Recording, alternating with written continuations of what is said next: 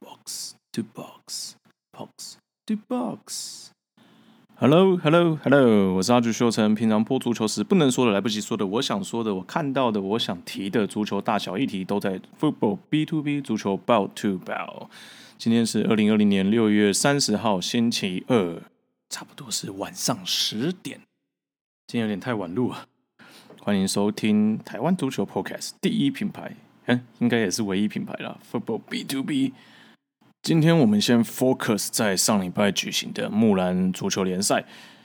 虽然第九轮的成绩，我个人觉得有点该检讨的事情很多啊。第九轮的主办场地是在台北田径场，那么阳性依旧是一胜难求啊。由于他们的主力前锋蓝玉杰因伤缺阵的情况下。他们这场比赛几乎是没有什么进攻的机会啊，那么这场比赛有点被蓝鲸这边带着鼻子走啊，整个节奏都是在蓝鲸这一侧，所以这场比赛其实说真的，一开赛上半场的时候几乎其实就没什么悬念了，我个人有点这样觉得了，所以这场比赛我个人觉得杨信可能要稍微再多做一些调整吧，可能在他们的比赛的一个 strategy，到底这场比赛他们要完成什么，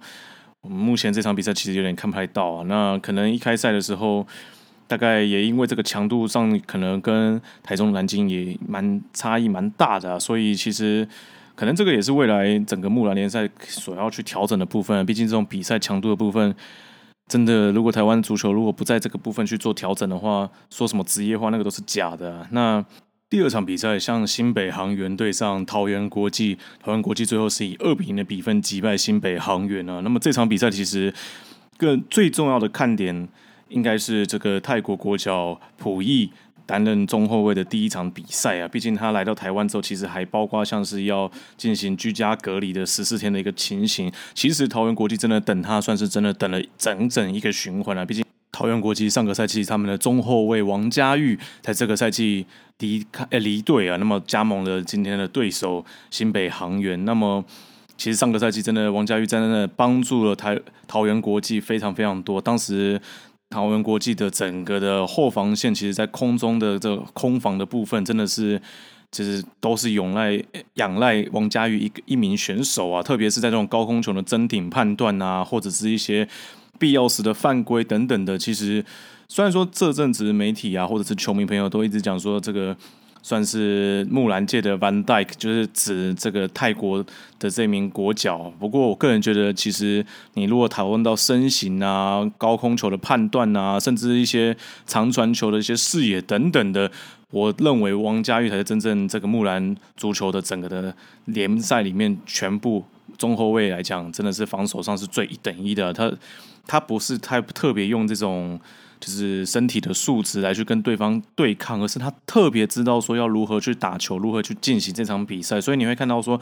他很了解对手的这种处理球的心态等等的，所以你看到他其实处理球是比较不慌不忙的。而这名泰国国脚加盟之后，其实也看得出来说，桃园国际今天整体的后防线是比较稳定的，那不大会出现一些传球上就出现一些失误啦，或者一些很离谱的一些低级失失误，导致对方可以马上的就地反抢，就直接取得一些进球啊，或者是进攻。反而他们今天在进攻方面来讲的话，真的你会发现到，哎，其实打的还。蛮有模有样的，其实都是哎，就是前后的距离跟那个补位的时机都拿捏的非常非常好啊，所以我个人觉得，哎，在这位泰国国脚的加盟之后，的确把上个赛季这个中后卫主力这个离队的这个洞有补起来啊。那他们算起来，其实真的整体的阵容来讲，现在算是木兰里面算非常非常豪华的阵容，所以接下来的第二三循环里面，应该这个桃园国际应该算是一个大黑马，就来看看说接下来如果对上花莲啊，或者是对上。像台中南京的话，应该会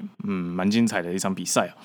但是第三场，我个人就觉得不是很开心啊。在第三场其实是算是地主球队雄战来面对到在目前这就是占据榜首的花莲女足。那么这场比赛其实雄战就是整场整个的比分是七比三了。但是我个人有点觉得天呐，这雄战的表现真的是有点太差强人意啊。其实现场的这个主办单位。特别是台北雄战这边的，算他们管理层，其实真的这场比赛花了很多的心力在这场比赛里面，不仅是比赛的周边，还包括其实这场比赛其实他们是有售票的哦。那还包括像是那也请来了雄战，也所以也吸引到了许多就是 only focus 在雄战的这些球迷们也进场看球。所以其实整体来说，虽然说，当然我们知道说，这个足球要能够发展到像是拉米狗啦，呃，对不起，应该讲是乐天，或者是像是直棒的这样的一个热度来讲，其实还是有一段很长的距离。不过，其实台北雄战这一次来讲，其实真的他们也花了蛮多的心力的。但是如果今天场上的表现如果没有办法满让这些就是远就是第一次接触足球的的朋友们可以满足的话，其实我就觉得。这个就会让很多人失望啊，因为这场比赛其实你会发现到说，真的是失误决定了这场比赛的一个比分呢。上半场一个高空球掉到禁区内之后，门将出来出迎击的时候，结果发现到哇，这个球竟然脱手啊，反而让对方的前锋其实打了一个蛮轻松的一个空门啊。那这种失误说真的是最不能接受的，因为整个的队友的后方其实都做的还蛮滴水不漏的情况下，你们这样跳起来。接住球，或者是把球打出去，这个都算是一个基本动作。所以你会马上看到说，所以当你看到门将罗涵静一失误之后，旁边的前锋林心慧就马上他那个肢体隐约就很清楚，就是怎么会被进这种球？其实这种真的失误对于前锋跟进攻中场来说。是一个非常非常大的打击啊！因为会觉得平常这支球队的进攻的责任已经在自己的身上，已经是蛮压力很大了。如果后防线出现这样的失误的时候，是不是前锋线其实也要赶紧想怎么样去追分，来帮助这支球队免于说只就是就是没有拿到任何一点积分，然后最后失败的命运了？那这场比赛你就会发现到说，哇，整个台北雄战的防守上。其实也没有帮助到门将太多，所以换个角度来说，其实我个人有点不太理解这场比赛里面台北雄战的总教练跟教练团到底帮助了门将有多少啊？我特别讲门将，是因为其实他们上下半场的门将是不同位门将，上半场的时候是先发的门将罗涵进，到了中场的时候，将大一的曾明显给替补上场啊，把罗涵进给换下。这上下半场是两位不同的门将来进行这场比赛，但问题是，这换门将完全就能够挽回这场比赛吗？这句话的意思其实就是说，上半场的这些失球都是门将的责任吗？我不知道平时大家有踢球的经验多不多啊？其实很多的初学者往往去参加比赛，就是那种比较随性的这种 play 的时候，好像有的时候都会说：“哦，我不会踢，所以我来当守门员。”其实守门员这个工作是非常非常艰难的，他必须要去判断场上每一位选手他的习性，你要去观察他的是用右脚出脚呢，还是用左脚？他会习惯说用，就是会有做什么样的一个假动作呢？还是说他的那个跑动的节奏如何？或者是他偏好说是要打上方啊，还是打那种平地球？还是说他是比较喜欢用头锤的方式来进行破门等等。其实你会发现到门将不仅是需要很多的观察力啊，还有一些就是记忆力啊部分，因为他必须要去很清楚知道说前一次这个前锋大概是怎么样射门的，怎么样跟队友去做配合的。那么这一次他会怎么做？他会不会跟上一次做不一样的选择等等？那同时。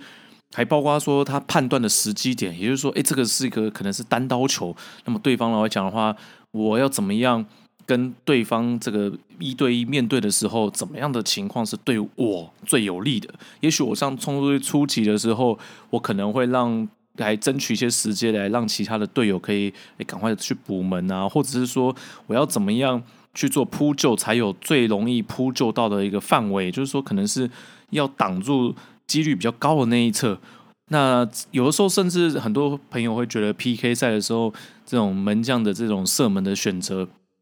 其实有的时候门将除了要去观察对方过去几次在罚十二码的一些这个这个习惯动作，或者是他最容易去罚的一些位置以外，同时其实门将其实会去观测，就会去统计，就是说，哎，到底。这个射门来讲的话，是射左上角的几率比较高，还是选择射正正中央几率比较高？那我们可能会觉得说射中央，嗯，就直接打给门将啊，那哪有什么好说的？可是其实真的，你如果发现到在业余的联赛里面，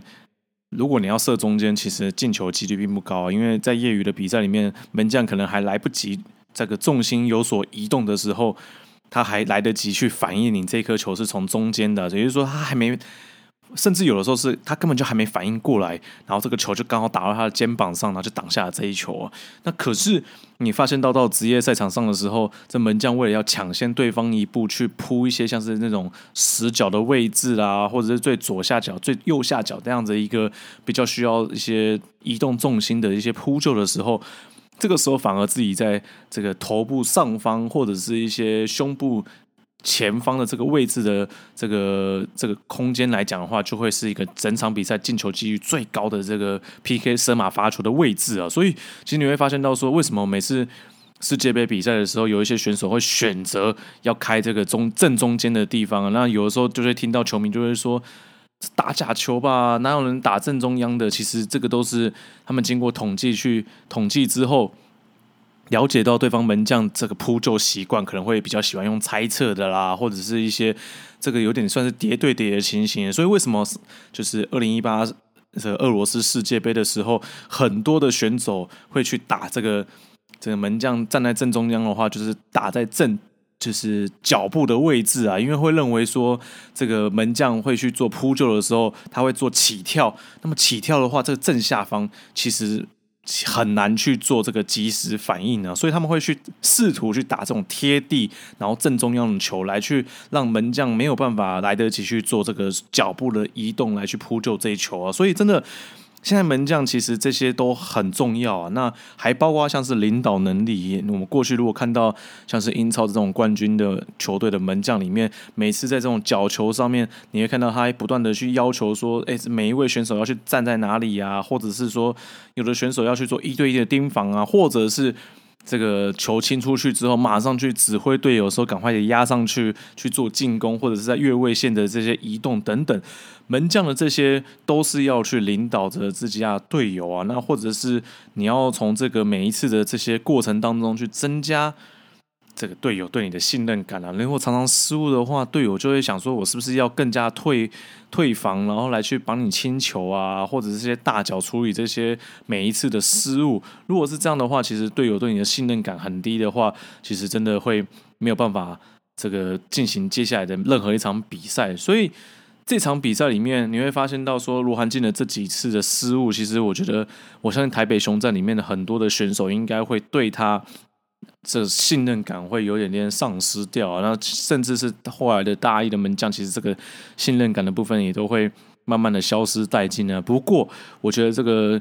学生或者是年轻的这个球队来讲，应该就有一个优点，就是在这个如果门将这个经过几次的这个这个比赛之后，应该这个信任感就可以慢慢的再找回来，不会说像之前。我相信在这种职业赛场上里面，真的因为那个竞争的情况太激烈了，所以一号门将如果一失误，如果是那种很夸张的低级失误来讲的话，往往二号门将就会因此就可以递补。那这个这个毕竟十一个人里面也只能有一名门将啊，所以。我个人觉得，现在这个台北熊战里面，其实应该要想的是，这个后防线到底要如何去帮助门将，才不会避免说门将的弱点被对方所针对，那打到对方说可能信心都崩盘。比如，比如这场比赛来讲。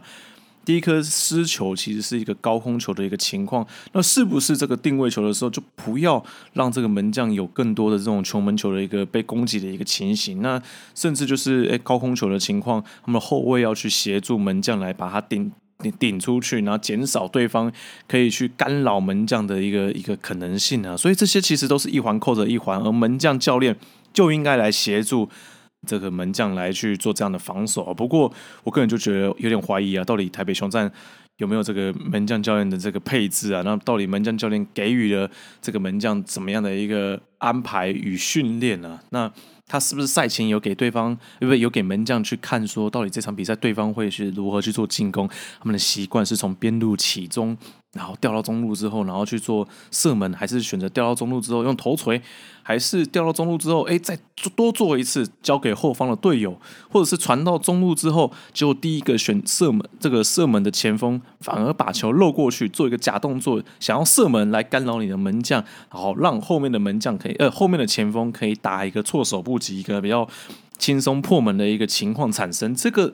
对方的进攻模式，对方习惯的一个进攻的一个套路，门将这个时候如果没有一个充足的勤收的话，其实对他要来扑救这场比赛是很有困难的。所以这场比赛，其实我个人觉得，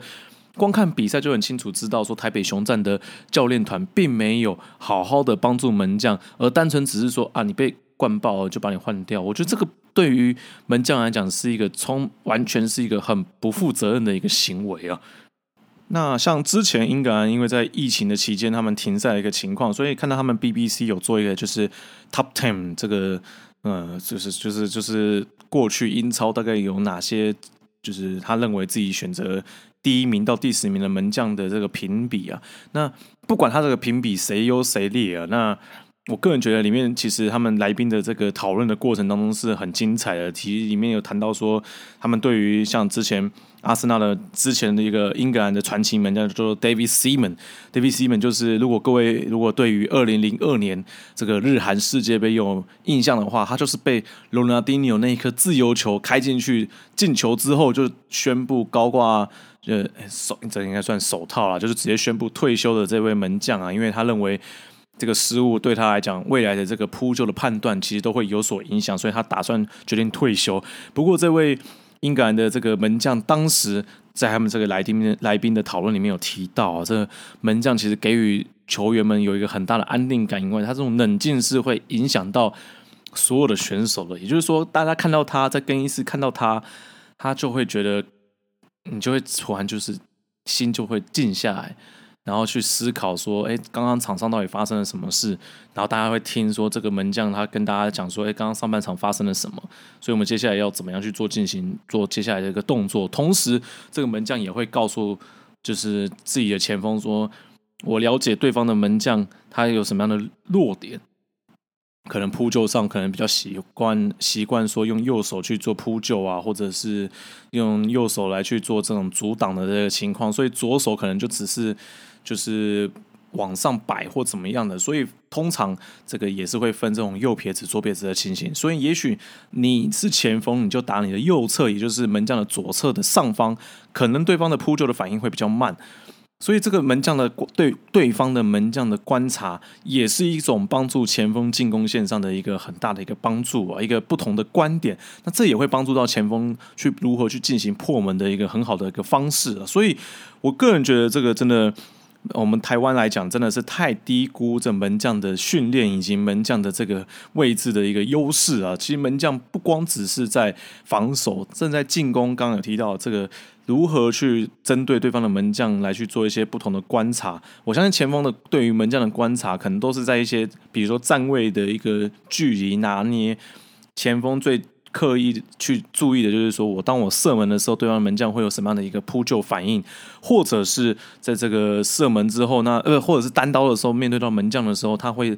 通常是习惯说什么时机点会去做第一个扑救，那我要做怎么样的假动作来晃骗他？可是门将可能在观察的时候，可能甚至还会包括像是说我怎么去做扑救的时候，这个球的落点大概在哪里？就是说，可能前，嗯，比如说，我现在不是拿球的前锋，我的队友去射门之后，他门将扑救的这个位置，这个球大概会反弹到哪里？我觉得这个东西其实是台湾比较少去注意或去统计的部分。也就是说，可能你的队友在底线的时候面对到球门，然后射门之后，然后门将。他的一个弱点是在哪里？比如说，他可能是左半边，像刚刚我们讲，他是右撇子，所以他左半边没有那么会扑，所以他没有办法在左半边稳稳的把这个球给接下来，所以他可能只是把这球给挡出去之后，那这样的情况下，是不是那个球其实是还在场内？那么其他的选手要如何去做捡漏？我觉得这个部分。前锋，其他的中场第二前锋啊，或者是像是中场的部分，他们要去站在哪个位置去捡漏，把这个球，哎，就是在做第二次这个射门的时候，哎，其实就很重要。那门将的话，他就会比较去观察这种弱点，就可以去跟前锋去分享，那前锋就可以，哎，这个就是更容易去帮助到队友来取得进球啊。所以我觉得这个部分，台湾真的是太低估门将，这也是。你会发现到说，当我们在这个国家队的一个比赛里面，应该发现到整个教练团里面很少看到门将教练了。过去的这个门将教练里面，我记得好像只有在日籍的教练的金吉敏明的任内里面，当时是有就是聘任本土籍的门将教练昆，就是吕昆奇，也就是之前这我们的国门来担当这个守门教练。除此之外，你说我们的守门教练能不能提供门将足够多的一个经验，或者是一些叛徒？我是觉得有点点没有那么信任啊。那么之前英格兰的总教练这个 Gary White 他带的守门教练 David Laus，现在他是在英英冠的这个球队就是 Stoke City 担任门将教练。那当时他在台湾的时候，他就是来提供给潘文杰啊，还有。大同邱玉红来去做一些这个算是堪比英格兰英超英冠等级的一个一个守门的训练啊。那么当时真的你会发现到潘文杰在这种扑救的判断呐，或者是一些这种站位上的一些位置的判读，其实就会差异非常非常大。那当时的这个教练讲席里面，其实很多的教练也都是。对这个门将的这个训练来讲，真的是大开眼界。为什么？因为从来不晓得说，原来门将教练的训练其实是要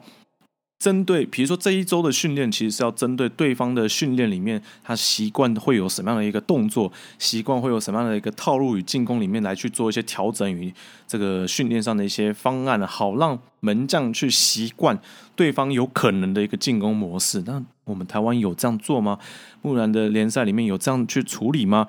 你就会发现到说，其实真的对啦，每一队都可能都会说这个这个预算的一个这个紧缩啊，所以有可能都是门将来去做门将教练这个部分就会去做缩线了。可是这个这个缩线对于比赛的品质就很明显就是一个很大的一个一个伤害。甚至我们换个角度讲，比如说像英超目前曼城的这位门将 Ederson，这位巴西门将，其实他现在。是目前英超里面脚法算是最好的这个门将，因为他过去其实并不是门将出身的，他其实是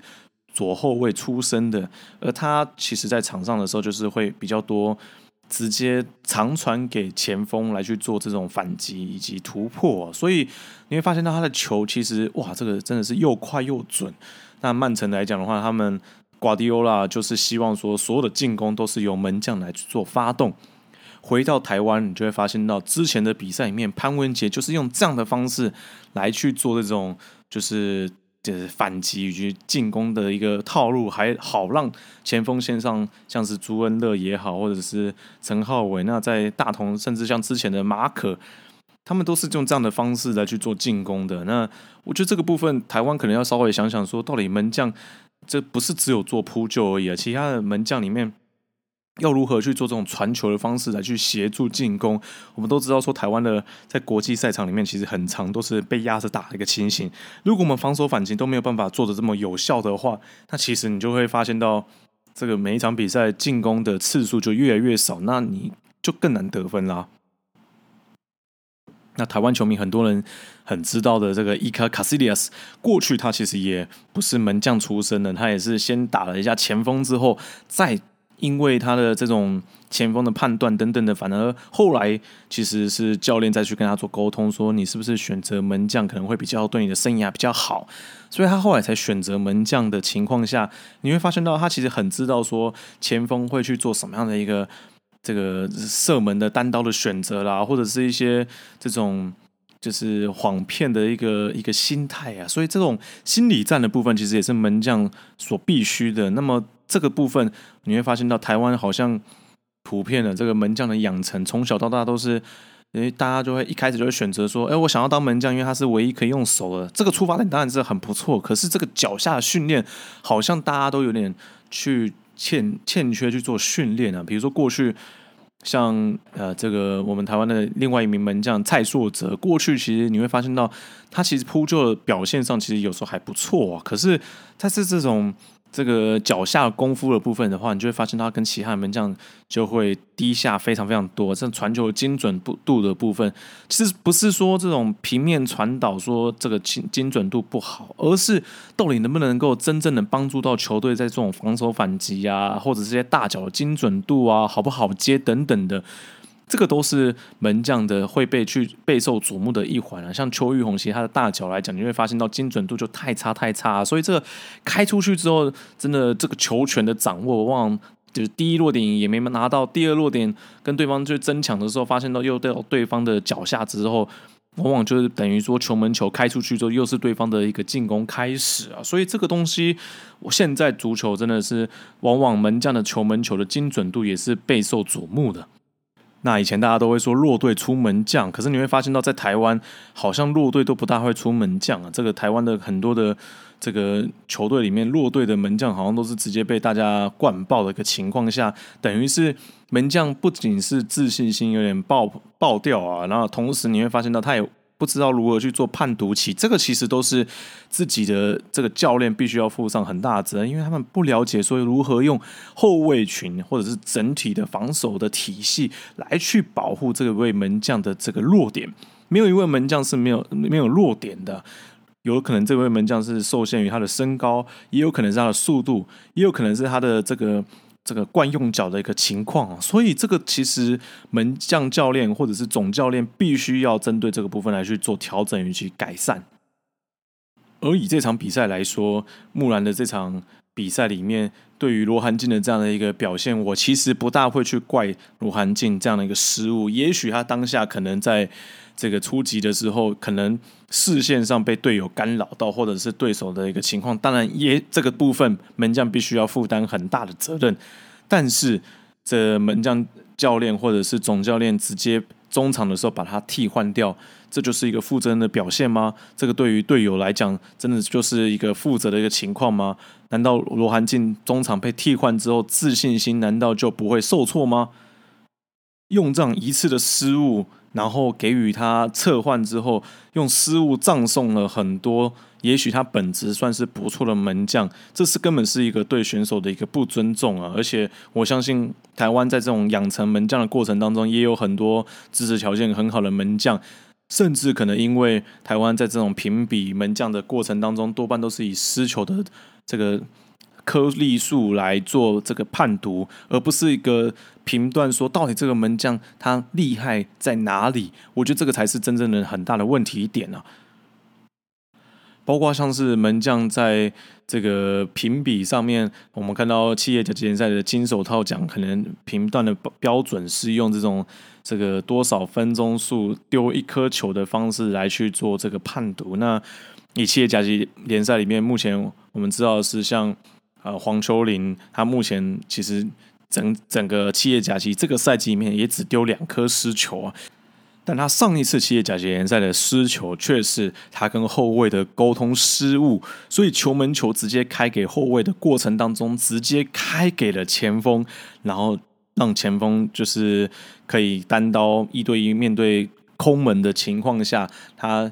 呃后卫直接。给对于前锋进行犯规的情况，导致了一个十二码罚球的情形。那这样子算是门将的锅吗？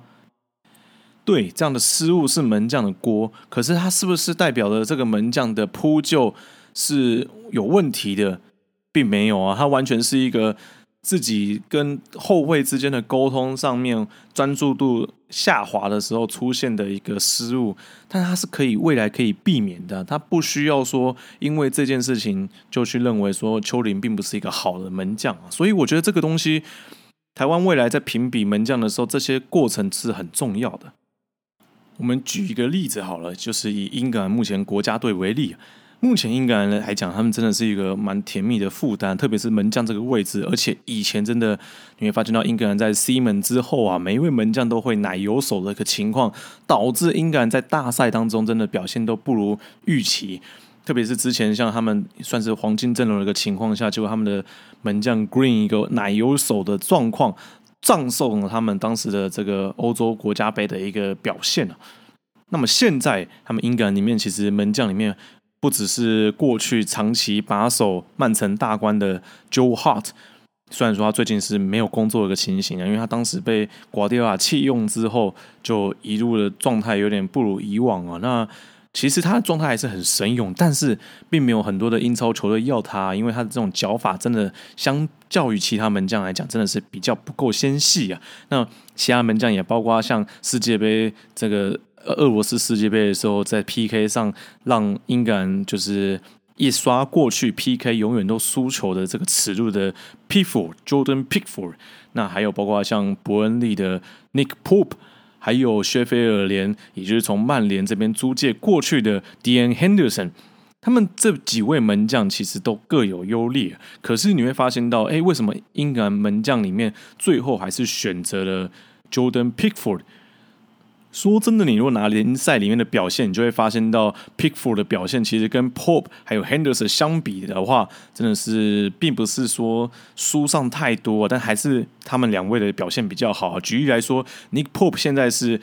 整个英超里面，他是玩风次数最多的这个门将啊。那上个赛季里面，你也发现到说，这个扑救里面最厉害的门将，也不是像是 David Hay 啊，或者是 Ellison，或者是 Ellison。其实里面最会扑的门将，大家公认是西汉姆的这波兰门将 Fabianski。难道是 Fabianski 的失球数比较少吗？其实你会发现，失球数真的是 Ellison。这低的非常非常多啊！相较之下，西汉姆的失球数真的是非常非常的夸张啊！那这个真的你会说，因为失球数比较多，所以就是门将的扑救能力就比较差吗？这倒不见得，毕竟强队的后卫其实也保护了门将的弱点也不少啊。所以你会发现到足球好看就是在这里啊，因为毕竟它的人数实在是太多太多的，场上一共有二十二个人的情况下，这个如何指挥其他的十名队友？那么其他十名队友如何去保护门将的弱点？这个真的是一种空间的艺术啊！这样的艺术也让门将这个位置非常非常独特，它真的是所有的位置里面唯独可以让这个年纪来讲，真的是让他们不会是一个问题啊！举例来说，最近的一个新闻，尤文图斯又跟他们的传奇门将 G G 不凤续约啊！这位四十二岁的传奇门将继续他的这个比赛的生涯。我想在台湾，通常以以往都是听到说，大概过三十之后就会说啊，他准备要下滑。可是很抱歉啊，其实在国外，三十岁，对不起，门将才刚开始啊。不仅是这个场上的判断啊、经验的部分，可以比起一些年轻年轻的门将来的更优异、更丰富。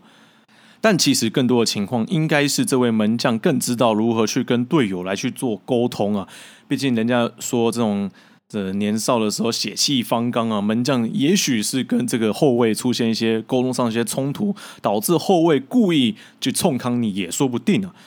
同时还有另外一方面，包括像门将如何保护自己。我们知道，像职业赛场里面，前锋一定是抓到任何一个机会就要取得进球啊。那么，对于门将来说，要如何在这过程当中只懂得保护自己，也同时知道说如何做一些算是，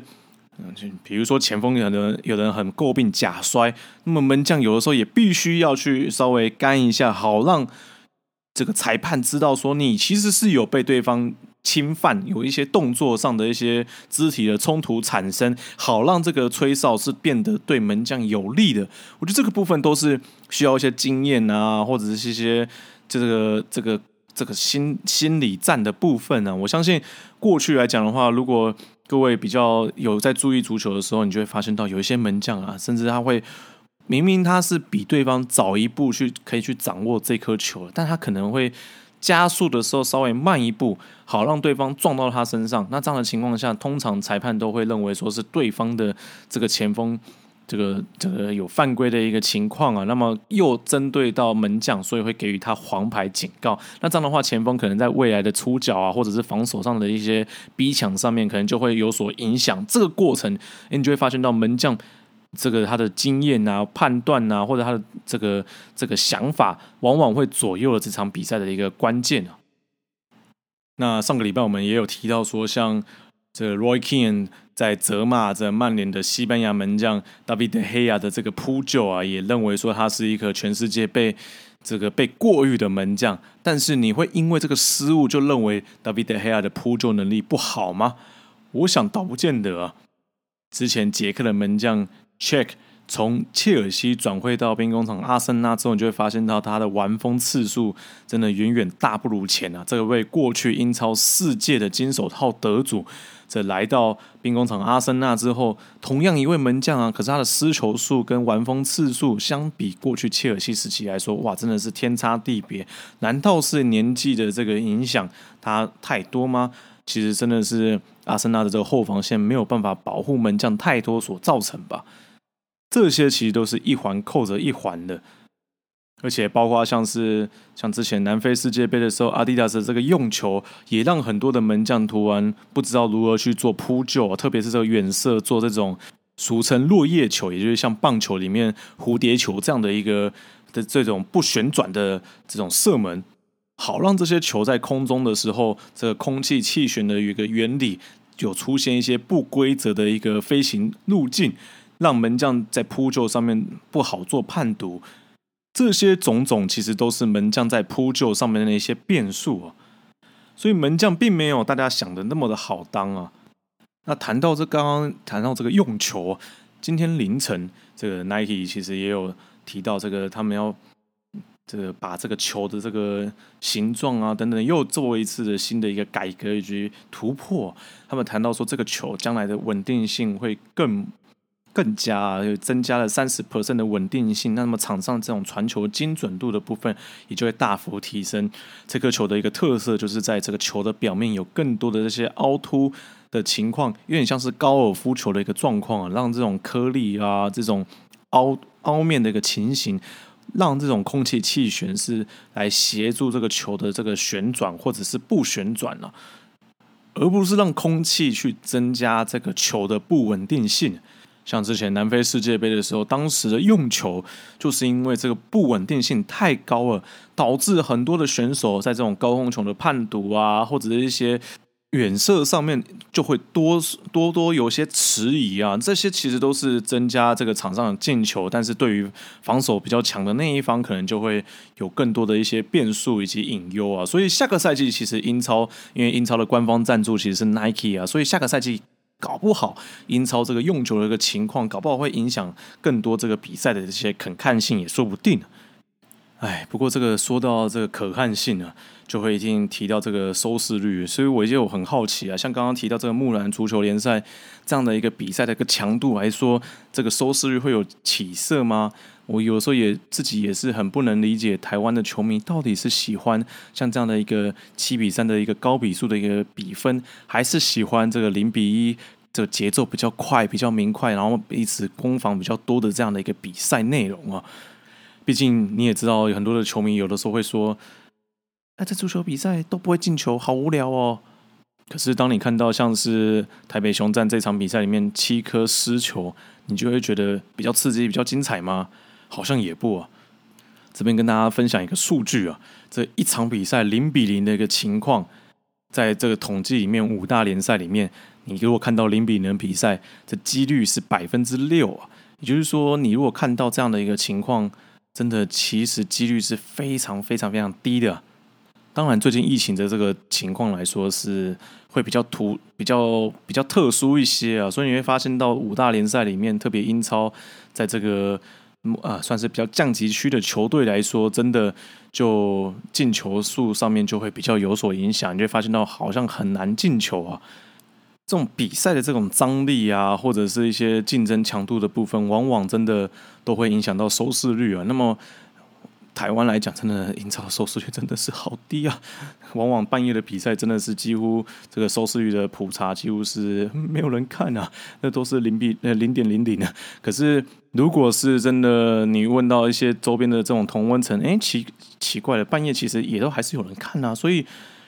这个统计的这个到底抽样如何，我自己也觉得其实还蛮让人匪夷所思的。不过我也很好奇啊，到底英超在英格兰当地。到底有多少人看呢？这边提供个数据给大家啊：英格兰的人口是五千五百九十八万，这个是他们二零一八的这个总人口数啊。那我们就不要说这个那么的精准，反正就先当做五千六百万好了。那么这个最近的这个疫情的一个情况，让他们没有办法去进场看球哦。可是他们的这个现场这在家看球的这个收视人口来说，他们一共有最高的时候，一共高达了六百四十万的人口来去收看这英超的一个比赛啊。另一方面，线上这种算是 OTT 串流的服务，也高达了一百七十万的人口啊。如果算一下的话，大概这个收视率，先算一下，大概是零点一四啊。的确零点一，在台湾来讲，收视率已经算很不错了。所以真的，大家平常有空的时候，真的打开电视的时候，如果有足球的时候，还是稍微不管是哪一家电视台，其实都可以稍微支持一下。因为真的在愿意播足球，真的是已经很就甘心的一件事情啊。谈到这种播球的一个情况，那么阿菊，我这个礼拜五的凌晨可能要播这个曼城对利物浦的一个赛事啊。七月三号凌晨三点十五分。那么，虽然利物浦已经在英超已经有封王的一个情况啊，那么这场比赛里面，曼城必须要来算是向这个已经封王的球队致敬，这是英超的传统啊。所以这一场比赛其实真的是格外讽刺啊！哎，不能讲讽刺啊，因为这算是命运的捉弄啊。上个赛季两队是争抢到最后一回合、最后一轮、最后一分钟才。分出了高下来，知道说哇，最后冠军是由曼城这边所拿下。跟上个赛季不同的是，这个场这一这个赛季里面，利物浦算是早早就几乎是快要确定这个英超的这个封王啊。只是说他们是几乎是早早确定，但也是却晚最晚封王的这个英超球队，因为这个受到疫情的影响，甚至差点这个比赛是没有办法进行的一个情况啊。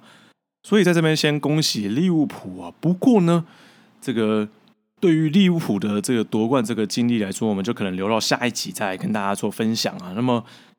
这种球评的服务，这种在这种评论里面啊，其实我个人其实在这部分我自己也在检讨啊，因为我最近看到一份报道，里面显示说，各位也很清楚知道说，最近这个 By Lives Matter 这样的一个活动，其实在全球都在如火如荼的这种这样的关注啊，这种如何避免这种种族歧视啊，或者是一些差别待遇的一个情况，在最近这样的一个议题上面不断的一些讨论啊，那么特别也谈到说，这个球评在这个。比赛过程当中，其实也会有意无意的有一些这个差别待遇的一个情况。例如说，谈到这个非洲裔选手里面，就会特别去提到说他们的爆发力，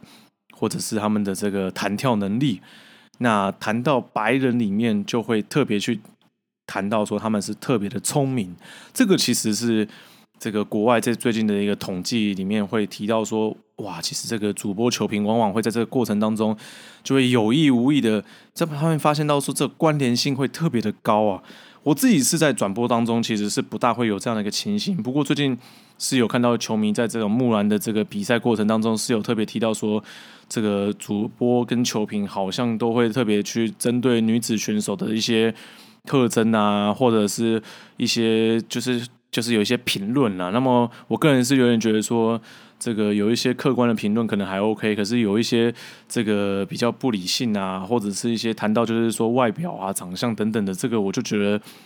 这个这个美丑各有所好啊，而且这种公开的评论，其实对于选手如果听到来讲，其实也都有时候是不怎么舒服啊，所以我就觉得能避则避啊，那这个这样的话才会是一个专业的这个评论所该有的这样的一个。一个专业的高度，像我之前有听说，好像目前的木兰的女子选手，好像曾经就有被这个赛后访问就有提到说，这有没有男朋友啊？然后就跟这个主播跟球评之间就有点这个吵架的一个情况啊，跟跟球员啊就有一些吵架的情形。其实我觉得这个都是就是。台湾其实真的，如果要迈向职业化的话，不仅是要场上有专业的球员啊，同时场外其实也要有专业的团队，不只是刚刚提到这种教练团啊，或者是这种行销，或者是这管理层的一个专业的团队啊，也包括像是转播单位，其实也都是要不断的这个与时俱进，不断的为专业来继续做努力啊，不能说在这种这种歧歧视上面啊，或者是在这些性别上面有一些这种这种状况产生啊。这个都是我们应该要去做努力的部分。谈到这个，像上礼拜这个切尔西对曼城的比赛里面，这切尔西的第一球其实就是靠着曼城的自家的在传球员之间沟通上一些失误，造成了切尔西很轻松的得到第一球，也因为那一球让比赛就是靠最后这个一球的差距，让利物浦就很顺利的不需要比赛就可以轻松封王的一个情况啊。那那个失误就是这个 Benjamin Mendy 跟 Goodman 两名选手在这这最后。这最后的一道防线里面，这个传球上这 good one 指着左边边路，叫 Mandy 想要往左边传啊，但 Mandy 认为说这么近的距离，加上不清楚身后的一个情况，就把这个球往前轻轻一拨，好让 Good One 可以把球往左边，就是把这一球给送过去啊。那么多数的球迷朋友或者是一些球评专家都认为这一球是 Mandy 的错误啊。我个人就有点觉得，这个就可能跟刚刚所提到这样的一个歧视，可能就多多少少有点点关系啊。因为会觉得好像这个都是 Mandy 的错啊，那么会认为说，可能这些非洲裔的这些选手们，虽然他是法国人，但是他属于非洲裔啊，这些选手们可能都是四肢发达、头脑简单的选手啊，甚至过去大。我相信世界杯的时候，这种的歧视的字眼就会更加明显，包括像是法国夺冠都是靠黑人这样的一个很奇特的一个的的一个形容词啊，这些这些都是应该要去多加去避免的一个情况。那么刚刚提到这种 Mandy 跟 Goodwin 这样的一个沟通的一个状况，我个人觉得 Goodwin 的这个责任是比较大一些啊，其实并不是 Mandy 的问题啊。可是你会看到所有的舆论都是在责骂 Mandy，而不是完全好像丝毫不会去带到。这个真正失误的这个始作俑者 Goodwin 啊，所以这个真的是大家因为这个肤色的情况，好像就会很容易责骂这个这个肤色比较深的一些选手啊，所以这些都是我们必须要去稍微可能有的时候自己都要想想说，哎，是不是自己在有意无意的都有在。在做这种种族歧视的一个情况啊，那谈到这种种族歧视，最近这个伯恩利的比赛里面，其实也就有这样的一个情况产生了。上周其实就出现这个这个故意球迷故意用小飞机，然后在球场上方这个飞过一个 “White Lives Matter” 的这样的一个字眼，让这个主场的这个正在进行这个 “Black Lives Matter” 的这样的一个活动的仪式的球队来说，就是一个很难堪的一个情况。那本身其实。这伯恩利当地来说，其实也有这种很极右派的这样的一个这种种族歧视的球迷组织啊，所以你会发现到说，哎，甚至伯恩利自己，我们必须要讲，他们上一个礼拜，这个真的也不是总教练香戴许所刻意去造成的，但是你会发现到他们场上这个全队其实也只有一到两名的这位这个非洲裔的选手啊。我是充分信任香戴雪是没有这样的一个歧视的一个情形的，因为真的到英超赛场里面，你只会想的是如何用最有限的预算来发挥出最大的一个效果。特别是最近伯恩利真的，你会发现到他们的选手们越来越少啊。我们最近如果有关注英超赛场，就会了解到说这个替补席上的选手们是越来越多啊。比起过往来讲，因为这个替补的人数上的一个。跟动啊，过去只能换三个人，现在可以换上五个人。这个情况下，本身这个坐在替补席上的这个后备选手就这也是也增加到九名选手。但是伯恩利上一场比赛对上水晶宫的赛事里面，他只放上了七名选手。为什么呢？因为很多的选手不愿意比赛，因为他们已经合约已经到期啊。因为这个疫情这个情况下，不愿意跟这个伯恩利来进行续约。过去新农牛有七勇士啊，那么现在伯恩利是除了场上以外，也只剩下七名替补。所以下个赛季到底伯恩利这个会不会出现这种超市的情形？因为伯恩利其实是一支在 Sean Dyche 带领之下，防守能力是非常非常好的球队。这个中后卫 Benmi 跟 Takowski 他们都在高空球的一个争顶上面已经铲断拦阻上面都是英超一等一的。但在疫情的一个情况下面，他们会认为说，这个老子不一定要为你打球啊，对不对？这个合约结束就是结束，只有签到六月中的一个情况下，你要我继续为你效力，那就必须要这个薪资也要提升啊，对不对？我已经这个供体时间已经为也也为了球队减薪的一个情况下，那如果要重新预约的情况下，是不是应该要好好的把这个薪资再稍微提升？那在双方这样的一个僵持不管理层跟球员僵持不下的一个情况下，倒霉的就是 Sean Dyche 总教练了。所以接下来 Sean Dyche 要如何的带领这个几乎是越来越少的这个比那个球员人数，我觉得也是这个英超这个后半阶段里面最也蛮值得看的一个一个卖点呢。也许肖恩戴奇会很有可能就是选择让一些青年队上场也说不定呢。但是这个赛季里面，他也曾经有过说这个完全没有用到任何一名替补选手，就用这十一名选手打好打满的一个情形呢。可见这个疫情真的是对于英超的球队来说，不只是这个停赛导致体能啊，或者是舟车劳顿上面有所影响，更包括像是这些合约，就是一开始就是只有签到这。赛季结束六月中的一个情形，而他今天他不续约，他就是直接变成自由球员的情况下，你也没有办法，因为在职业的这个环境里面，就是必须要尊重合约啊。而最近像是伦敦的豪门球队切尔西，他们网罗了这个 RB 莱比锡的 Timo Werner 这位德国的前锋国脚，也就是这最近一届俄罗斯世界杯被台湾全台湾的所有德国迷臭骂了这位德国。不会进球的前锋 Timo Werner，他现在是德甲里面算是哦，这个见佛杀佛、见神杀神的这位顶级前锋。这个下个赛季将会转会到蓝军切尔西啊，这也都已经官宣，也都不是一个秘密啊。之前还在跟利物浦这算是眉来眼去的。不过呢，这 RB 莱比锡还没有被这个。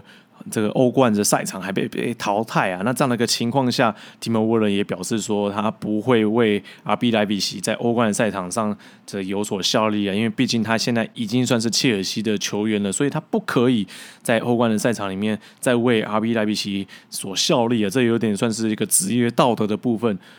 所以这部分其实也是蛮值得探讨的，这个这个情况也是蛮有趣的。我们都可能会认为说，哎，其实在这个赛季其实还是要继续的一个情况下，好像球员就应该要尊重着这个原本赛季的这个合约以及这个赛制的一个情况。举例来说，像之前这个企业甲级联赛里面，往往就会因为这个可能英语联赛啊，或者一些国际赛这集训的一个情况，所以必须要把这个这个某个比赛里面往后顺延的一个情形。可是他可能这个顺延之后，刚好是这个转会窗口已经开启又关闭的一个状况，球员的这个转会已经完成之后呢，他可能要补赛的是第一循环的一个比赛的内容。那在上个赛季里面，就有一些选手在这样的一个赛比赛里面，得要在这场比赛回到前一支球队来去做比赛啊。就协会的这个竞赛组的这个观念里面，会认为说，因为这是一个这个第一这个第一循环或者第二循环的那一场比赛，在转会窗口之前，这些球员应该在哪支球队就在那支球队啊。可是这也造成了，就是球员们其实也会很难堪啊，因为他不可能对于现在的老板，这个现在的东家进，就是呃对上他们然后进球啊，那他也不可能打假球的一个情况啊。所以说，这其实是台湾要迈向职业化，其实也是有很长一段路，就是还包括这个，这个其实是有关于职业道德的，必须尊重合约的一个情形哦。就算前球队要求你在这场比赛里面要必须代表前球前东家来上场比赛，你也得要说不啊。像这样的情况，木兰的比赛其实也有啊。因此，最近这个 Timo Werner 的这个转会的一个情况，其实也给了台湾的这个球队以及球员们一个很好的一个示范。最后谈到这个疫情冲击的部分，也讲一个比较有趣的话题，当做这一期的一个结束。这个。就是各位也都很清楚，包括像台湾企业甲级联赛一样啊，这个场边都会看到说有一些球迷们，这个因为没办法进场啊。那当然，现在企业甲级联赛跟木兰联赛其实也都可以进场一个情况，在之前还没办法进场的时候，就看到场边其实会有这种球迷的一个看板啊，就是也就是说算人形立牌，然后立在观众席的这个情况。我想各位球迷，如果最近有看德甲、英超等等的，其实会看到说场边的观众席的部分，有些球队就别具巧思的这个放上这人形立牌。所以像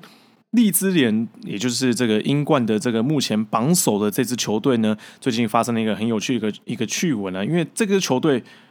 也就在这疫情当中，除了要照顾这些计票的这些球迷朋友，所以在每一个计票的所有者上这个位置的上面，就放上了这个计票所有者这个人形立牌啊。那这样镜头带到的时候，也还是会继续拍到这个这个这个原本这个位置的这个持有者。那有趣的事情来了，因为这个计票其实有的时候是可以转让，那也同时也包括说像是这些计票的所有者，可能今天可能是要让自己的亲人来可以上去，就是露露脸、露露脸啊，那就用这个人形立牌，可能印自己阿妈啊，或者是想要纪念一下自己的这个这个可能已经过世的这个亲人等等的，所以你会发现到。这个场边的这个人形立牌真的是无奇不有，甚至这个有些球迷就故意就是用宾拉登啊，还有这个金正恩的这个人形立牌放在这个场边。不过这个这个道高一尺，魔高一丈，哎不呃不不，应该讲的是这个魔高一尺，道高一丈啊。这个这个荔枝眼这边也发现到说说有些球迷好像。这个好像这个脑袋转的非常非常快啊，不只是用这种这个恐怖分子啊，或者是用这种金正恩这样的一个比较荒谬的一个人形立牌，还包括像是广告的植入性的一个情况啊，所以这个都这个提前在这个球迷之前这个印出来放在这个上面之前，就是先先把这样的一个照片都先给拿下来了。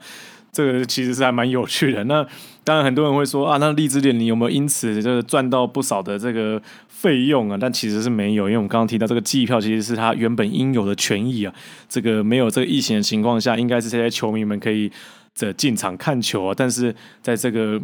疫情的这个这个困扰的情况下，所以是球团自己就甘心呢，自己去印这些人形立牌，去放在场边，然后来让这些机票说者可以在镜头前面看到自己的脸孔在自己的这个位置上面啊。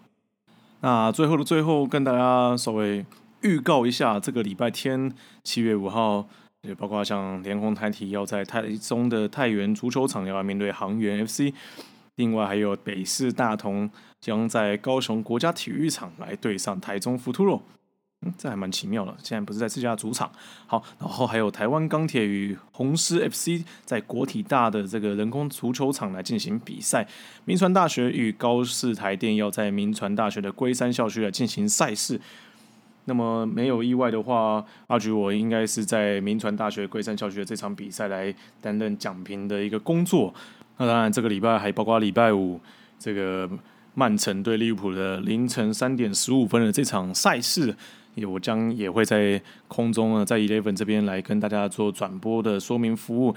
不过也这边也很谢谢球迷朋友，因为我那天有看到有球迷在 Eleven 上面留言，表达对我专业上的一个肯定啊，这边由衷的感谢啊！真的，其实每一次的这个。在在电视台里面收到的这种球迷的反应，其实真的普遍都是在责骂比较多啊，多半都是说哇，这个怎么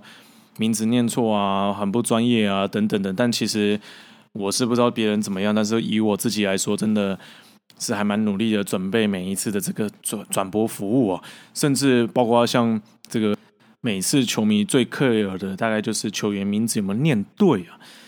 那其实我这边讲一个很有趣的一个例子，这个曼城的中场进攻中场 KDB，这个我们绰号叫他丁丁的这位比利时的进攻中场，如果是 BBC 的这个英国腔，呃不英国的球评主播，他们会讲的是 Kevin De Bruyne，可是呢，如果你问丁丁说。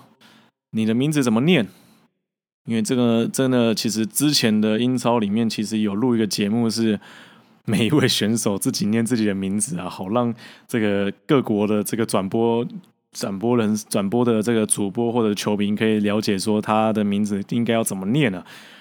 结果丁丁是念 Kevin De Bruyne，有点像是这个布朗的这个 Brown，而不是不是有。并不是像大家就是，比如甚至像中国的这个翻译写德布劳内啊，就是根本不会有那个内啊。他自己已经用这个比利时啊，不是不是比利时啊，就是自己用自己的母语啊，他应该是法语区的，所以他是直接念的念给大家听，就是 Kevin De Bruyne。这个我没有任何的这个胡扯啊，这完全就是英超的这个这官方所提供的这样的影片啊。那那也因此，所以我每次在转播之前，我都会稍微看一下那一个那一个影片啊，但是来去找一下说这个选手的名字应该怎么念。不过其实现在已经早就已经。这这个洗牌好几轮了，有一些新的选手里面，其实名词其实也都不怎么好念的一个情况下，其实多多少少网络上其实也都还可以找得到说这个选手的名字应该怎么念。不过要能够看到说这位选手怎么念自己的名字，其实真的是比较少见的。这也是为什么这个在每次的转播里面，我都是念 Kevin De Brown 而不是念 Kevin De Bruyne。但这个真的在台湾有点算是以讹传讹啦，就好像这个。这个某些的球评好像会特别念这个呃热刺的这位法国门将叫做 Hugo Lloris 啊，就是说可能看到这个两个 L，毕竟在西班牙文里面这两个 L 可能会是念就是有点像是 U 的这个这个 Y 的这样的一个一个发音啊。不过他毕竟还是法国人啊，所以他就算他自己念自己的名字，他也是念 Loli E。这个后面是这个 R 的部分，又有点像是法国的这个啊，这个这个很特别的这个喉音的，所以所以其实真的就是你会发现到，真的要要转播一场比赛，其实这个球员的名字真的都得要稍微去做一下准备啊。那我以我自己来讲的话，是还包括甚至像是他的比平常的打法啊，或者是他的这个优势等等的转播当中，我自己也会。还会额外的去搜寻一些像是一些数据等等的，这些其实我个人认为算是球评的基本啊。那我是比较对我自己是要求比较高啊，那我就尽量会用我最专业的一个那个要对我自己的要求来去跟各位球迷朋友来去做服务。那这集到现在也差不多刚好一个小时，我是阿锤徐有成，Football B to B 足球爆 to 爆，我们下次再见，拜拜。